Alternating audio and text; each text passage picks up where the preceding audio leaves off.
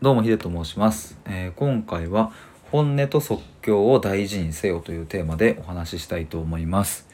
これは一歩前の収録の続きなんですけれども、うん、と子供のように生きるには結局のところどうしたらいいのっていう問いが、えー、と一歩前に出てきて、えーそれについて話そうと思いこっちに今2本目に入っているんですが、まあ、今回のタイトルがその答えでもあるかなっていう感じですね。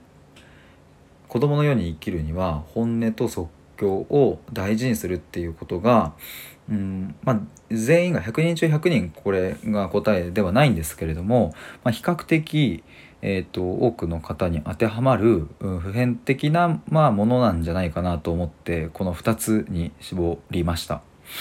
でちょっとそその前にですね僕が小学生の頃にちょっとこんなことがあったっていう話をちょっと一つだけ、えー、と思い出したんですけれども、えー、と小学校確か2年生ぐらいの時かな当時縄跳びをやっていてで二重跳びがまだ1回もできなかったから、まあ、それを練習したところ1回できたと。でそしたら、うん、次5回目指して5回できたとっていうのを本当に毎日のように繰り返していてでもう本当に2時間目の授業が終わったらもう縄跳びを持って全力で校庭に行って鐘が鳴る直前までていうかもう直後ぐらいまでずっと校庭で縄跳びの練習をしているみたいなのがあそんな時期があったんですよね。でそれってまさに、うん、子供が持ち合わせているメンタルだなと思っています。うん、というのも僕は、うん、と当時はねプロ野球選手になるっていう夢だったので縄跳びが上手くなることは別にその夢には直結しないし縄跳びで二重跳びを100回できたところで別に100万円がもらえるわけでもないし特にそこに目的はないんですよね。ただ僕は二重跳びが100回できるようになりたいしもっともっと欲を言えば三重跳びができるようになりたいっていう、うん、ただその思いで毎日毎日練習していてで先生にこれいや今日何回飛びました？みたいなことを言っていたんですね。でそんな記憶をさっきの収録している時とかになんかぼんやり思い出してまあでもこれこそが、うん、そのまんま大人に育った時にまあ大谷翔平のようなって言っちゃったらあれなんですけどもうんと、まあ、そういうメンタルになるのかななんていうことを思いました。まあ、それが全てではないけどもね。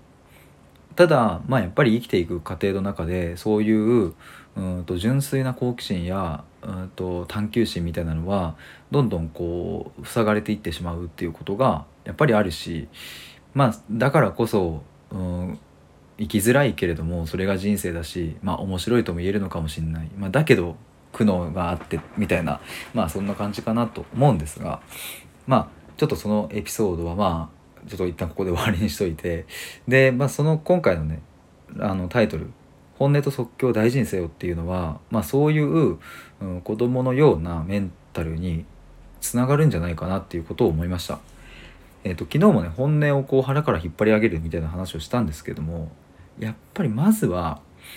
うん、自分がどう感じているのかっていうのを自分が感じないことには始まらない。赤ちゃんはお腹空いたら泣くっていうところがすごく一貫していてそこに何の邪魔も入らないわけなんですけども大人になると自分の実現したいことができなくて悔しい時に泣きわめくことはやっぱりできないから我慢するし嫌なことがあっても笑って乗り過ごすみたいなことをするわけですよね。でもそれをやっちゃうと要は自分が本来持ち合わせている自分らしさみたいなものだったり人間がもともと備えている探求心や好奇心っていうものをどんどん潰していくことになるというふうに思ってます。で2つ目の、うん、と即興っていうところこれはまあ本音からまあつながるところでもあるんですけれどもその場で感じたことをそのまんまやってみるっていうことが、まあ、ある種実践的なことで非常に大事なのかなと思いますね。例えば料理を作る時にいつもは、うん、とじゃこのこの材料とこの材料を使うけれどもなんだか今日はこっちの材料を使ってみようかなとかいつもはこのタイミングで卵をフライパンに落としているけれどもあえて今日は遅らせてみようかなとかなんかその時に感じたそれをまんまやるっていうのを、うん、結構ねこういう世界だとなかなかうんやってないと思うんですね。